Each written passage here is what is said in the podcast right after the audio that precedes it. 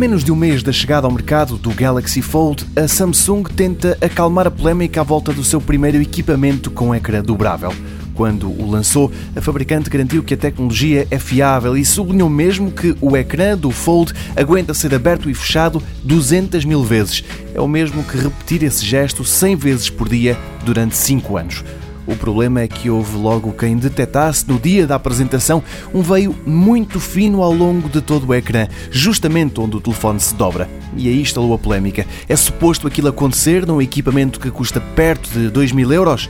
A fabricante sul-coreana publica agora um vídeo onde se vê o Fold a ser dobrado por robôs dezenas de vezes. São testes de stress que o equipamento tem de ultrapassar se a Samsung quiser garantir a durabilidade do ecrã. Nas imagens, dezenas de equipamentos são dobrados, abertos, novamente fechados e depois outra vez reabertos, vezes sem fim.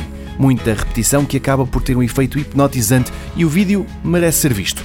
O tal vinco também pode ser observado nas imagens que a Samsung disponibilizou, mas ao fazer circular este vídeo, a fabricante parece querer dizer que não há volta a dar-lhe. A tecnologia não tem como evitar que o veio se forme, mas mesmo assim o ecrã tem qualidade mais do que suficiente. Resta saber se o mercado concorda.